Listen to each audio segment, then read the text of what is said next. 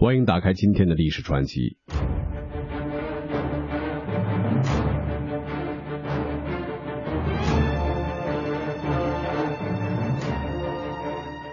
一九四零年七月十六号，希特勒发出了实施海狮计划的指令。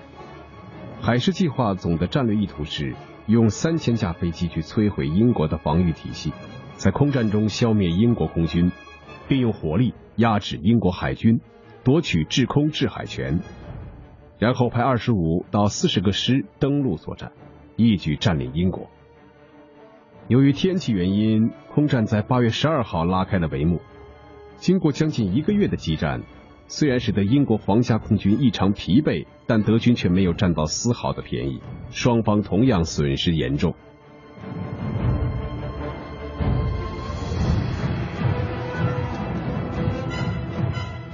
历史传奇继续为大家讲述不列颠上空的较量下集。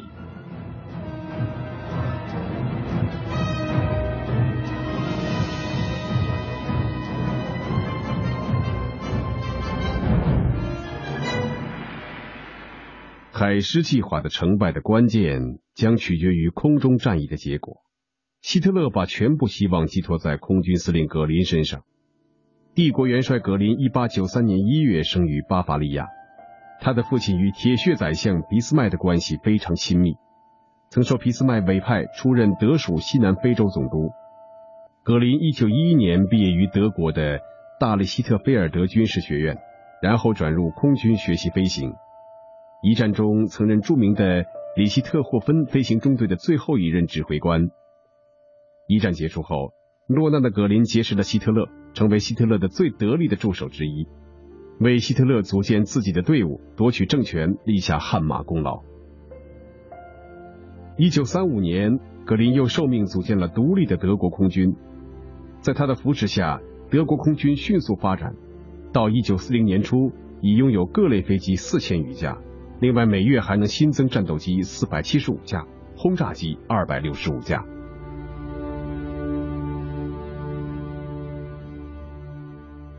根据希特勒的指示，格林组成了攻击英国的空军集团。集团共拥有各类作战飞机三千五百余架，其中战斗机一千四百余架，轰炸机一千六百余架，各型预备飞机四百余架。而当时英国本土防空力量只有战斗机约八百架，高炮两千余门，德军无疑拥有绝对的数量优势。格林向希特勒宣称，他的空军只需四天时间就可像进攻波兰那样战胜英国。然而，格林忽视了英国巨大的战争潜力。不列颠之战开始之后，德国空军受到了前所未有的打击。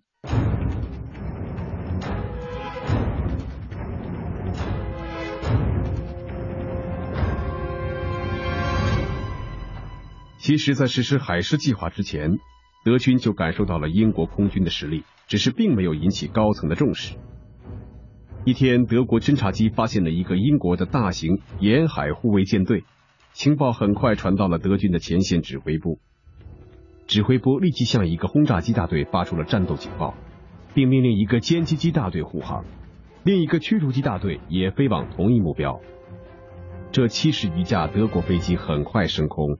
组成立体编队向英国海岸扑去。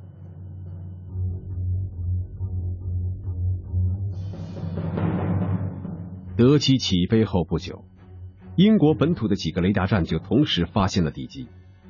于是，引空军第三十二飞行中队的希尔队长带领队员驾驶六架旋风式战斗机向敌机飞去。飞行员们在地面雷达引导下，准确的向敌机逼近。当强大的德机阵容出现在面前的时候，他们不禁大吃一惊。敌机分为三层，组成了低、中、高立体队形。在二十架轰炸机上面是一层近距离支援的驱逐机，最上面一层是歼击机。但他们并未因此而惊慌失措。队长希尔中尉冷静地命令战友们飞进机雨云中，躲过德国歼击机群，然后再伺机袭击飞行在歼击机群下方的轰炸机。时机终于来了，攻击！希尔果断的发出了命令。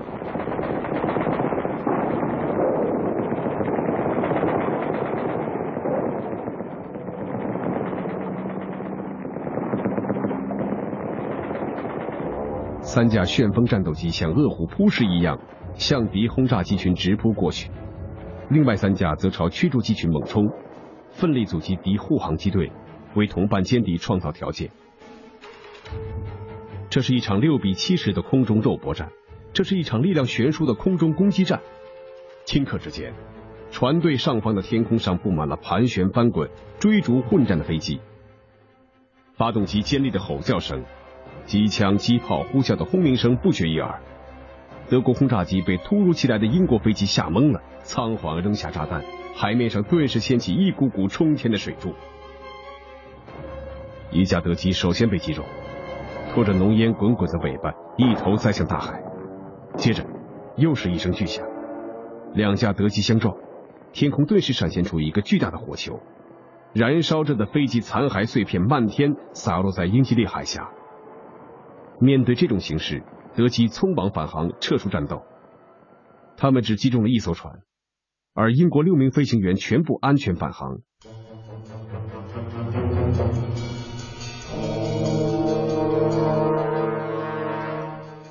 英国先进的雷达系统没能够引起德国空军的注意。从八月十二号开始到九月六号之间，德国空军对英国发动了猛烈的攻击，但都被英国皇家空军抵挡住了。就在英国皇家空军已经精疲力尽、一触即溃的时候，格林犯了一个错误。为了报复英国人在八月二十六号对柏林的空袭，格林转而命令德军从九月七日开始大规模空袭伦敦。一直驻守在不列颠岛南线的英国空军飞行员终于得到了一次宝贵的喘息机会，他们在很短的时间内又重新恢复了战斗力。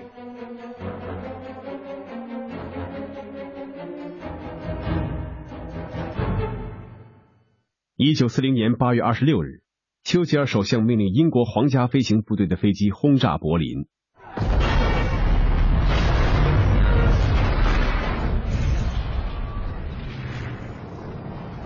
这次空袭使德国人感到震惊，但对英国人却是心理上的极大鼓舞。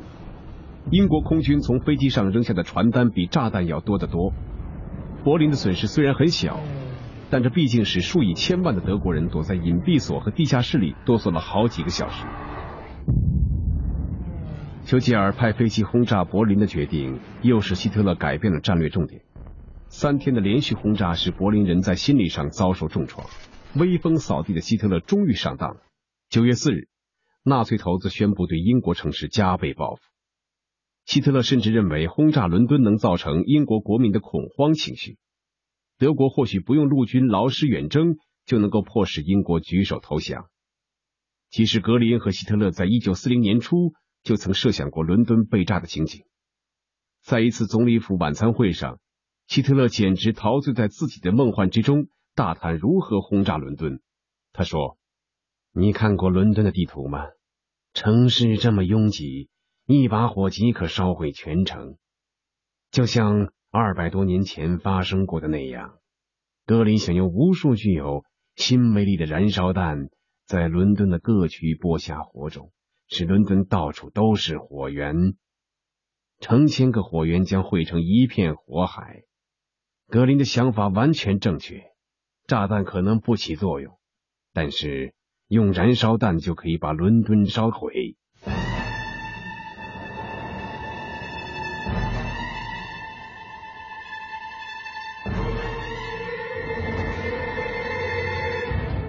九月七号的下午七点五十分，由六百二十五架轰炸机、六百四十八架战斗机和驱逐机组成的声势浩大的机群，从不同航向。不同高度越过英吉利海峡直扑伦敦。英国战斗机部队认为德军要再次袭击他们的战斗机基地，因此主动让出了飞往伦敦的通道。当英国飞行员发觉大事不好的时候，已经来不及在敌人轰炸机飞临目标上空之前进行拦截。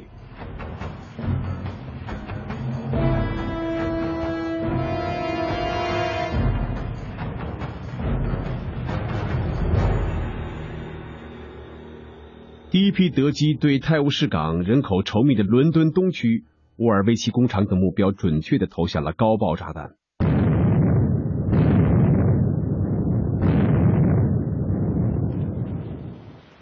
英国二十三个飞行中队全部怒吼的向德国轰炸机群横冲过来，在伦敦上空展开了激战。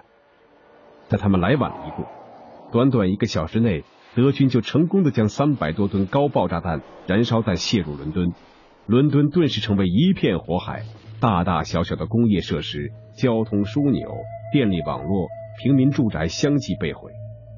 爆炸声、坍塌声、呼救声、惨叫声以及警车、消防车的呼啸声伴着黑烟直冲云霄，城市瞬间化为瓦砾，草木顿时燃成灰烬。整个大地在颤抖，整个天空在呻吟。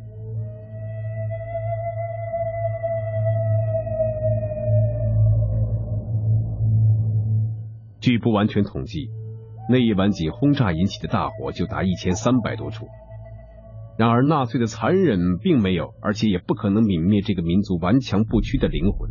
相反，他们的行为更增添了英国平民对纳粹的仇视和憎恨，为纳粹的罪恶史。又增加了沉重的一页。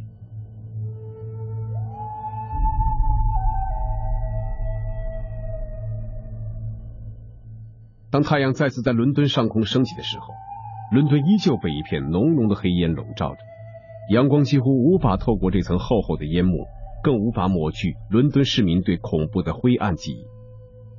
从纯军事角度来讲，德国首次大规模空袭伦敦获得了成功。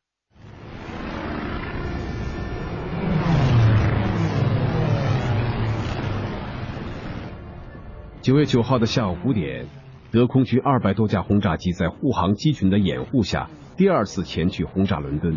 不过这一回他们不再走运，因为濒临绝境的英国空军在此之前有了喘息之机，新飞机源源不断的在工厂组装出来，飞机场也整修一新，部队重新布置，皇家空军再次获得与敌人周旋的能力，做好了复仇准备，严阵以待敌人的再次入侵。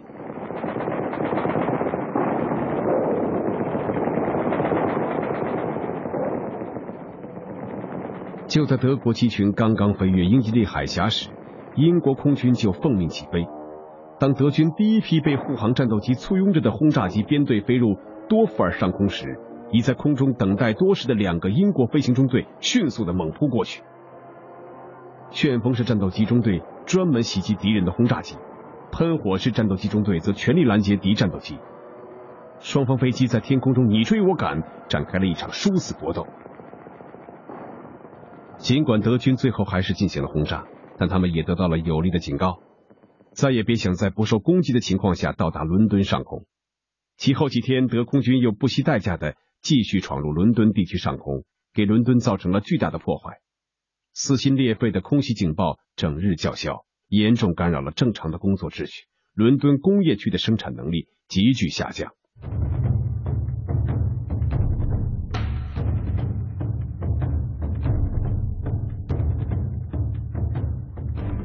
在这命运攸关的时刻，英国战斗机司令部改变了拦截战术，战斗机不再以零星分散的中队投入战斗，他们将组成庞大的机群同德国空军抗争。另外，伦敦的民防体系也开始发挥作用，五万多居民自愿参加了对空监视工作，他们携带望远镜及手提电话机，日夜巡逻，不知疲倦地对空中进行着严密的监视，及时发出空袭警报。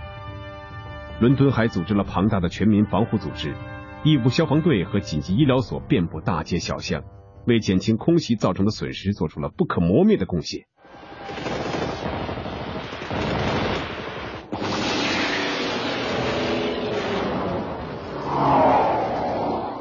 九月十五日，德国空军再次出动，第二航空队第三轰炸航空团在坎特伯雷上空首先遇到拦截。英国战斗机还没等占据有利位置，就迫不及待地从前方直接冲入德轰炸机编队。飞行员们猛按射击按钮，使自己的满腔怒火化成了复仇的火焰。几分钟之内，德国轰炸机接二连三地拖着浓烟，哀嚎着坠入大海。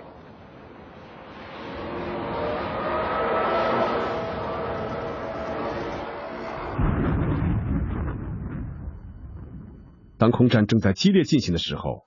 丘吉尔首先来到指挥空战的帕克将军司令部，他一言不发的走进地下室，两眼紧紧盯着随时都在变化的作战形势图。这场殊死的战斗对大英帝国来说生死攸关。过了一会儿，丘吉尔不安的问：“还有多少预备力量？”帕克将军回答说：“没有了，所有力量已经全用上了。交战双方都竭尽全力去赢得此次空战的胜利，这是决定前途命运的殊死搏斗。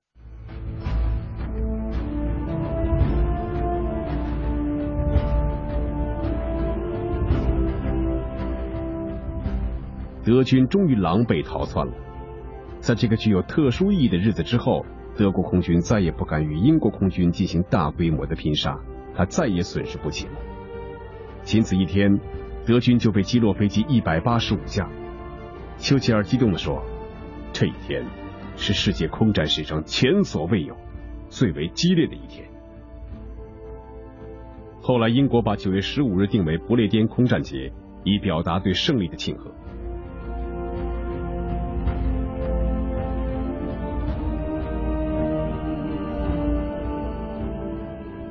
在德军还沉浸在失利的沮丧中时，英国皇家空军借胜利的余威发起了反击。九月十六日和十七日，英军持续猛烈的轰炸了准备发动入侵的德国军舰停泊港，使德国海军遭到严重打击。海军将领纷纷向元首报告，在安特卫普，运输船队遭到重大的损失，港内的五艘运输轮受重伤，一艘驳船沉没。一列军火列车被炸毁，仓库多处着火。在敦刻尔克，共有八十四艘德国大小驳船被击沉或受损。从色堡传来的消息更令希特勒沮丧：一座大型军火库被炸毁，一所大型军粮仓库被焚烧，多艘轮船和鱼雷艇被炸沉，人员伤亡惨重。有人甚至斗胆直截了当的对希特勒说：“如果再下令继续集结登陆部队。”还不如直接把我的士兵送到绞肉机里。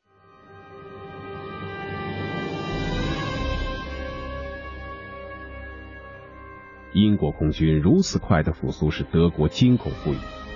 格林终于看到，他的自负以及无能，已使他在希特勒面前失宠。其他各军种也对他怨气冲天。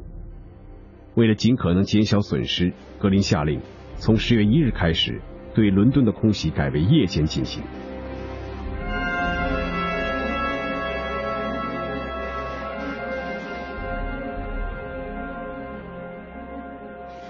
十月二号的傍晚，有一千多架飞机组成的德国庞大机群又起飞了，他要再次把死神带进伦敦。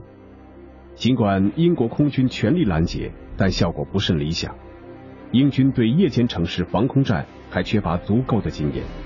大批德国轰炸机成功的飞抵伦敦上空，顿时整个城市响彻了刺耳的空袭警报，灯火管制使街区陷入黑暗，探照灯的光束像一把把锋利的宝剑在空中扫来扫去，为地面防空部队和战斗机搜寻目标。只见各种飞机时而俯冲，时而拉升，一股股冲天焰火随之而起，一架架飞机拖着浓浓的黑烟栽向大地。整个伦敦街区看上去好像正承受着一场空前的大劫难。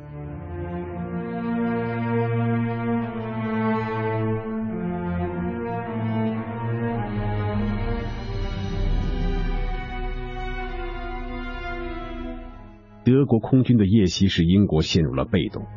到一九四一年的二月，德军共出动飞机两万四千多架次，被击落一百五十六架。而伦敦则遭受了惨重损失，市民死亡近万人，市区五分之一的房屋被炸毁，交通和公共设施遭到严重的破坏。每天从伦敦开出的火车由轰炸前的六十列减至四列，附近其他城市也受到不同程度的破坏。其中最为严重的是航空工业中心考文垂，德军向那里投了一万六千多吨炸弹，整个城市几乎被毁。十二家飞机零件工厂也遭到严重的破坏。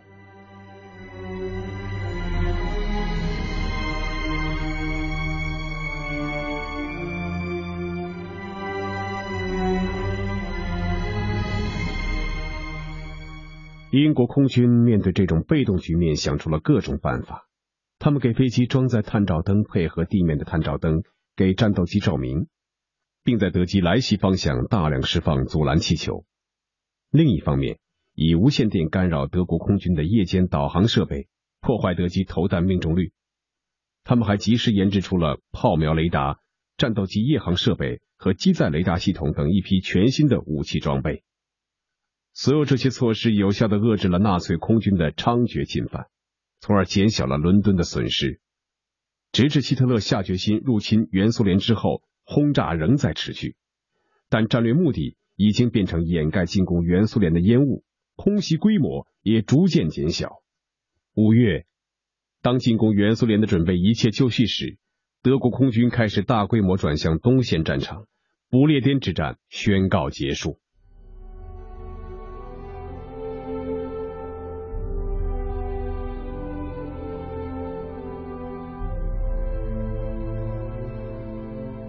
在整个不列颠战役期间，英国损失作战飞机近千架，被炸死炸伤各类人员十四万七千多人。